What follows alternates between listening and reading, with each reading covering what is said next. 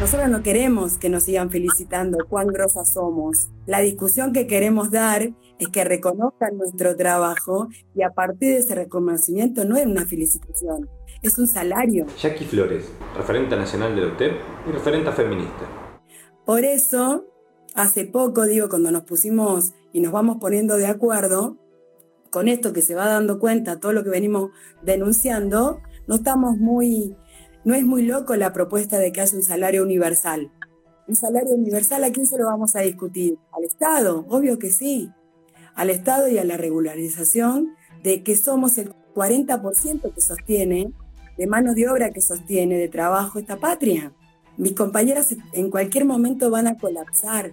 ¿Y por qué tienen que colapsar mis compañeras?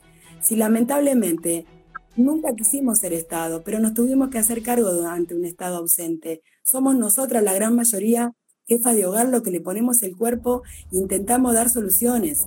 Es más, hemos tenido en el conjunto de los trabajadores y trabajadoras llevar propuestas contundentes y veníamos diciéndolo ya, que nuestras seis leyes presentadas en el Congreso iban a dar cuenta de cómo íbamos a poder parar a la patria de nuevo.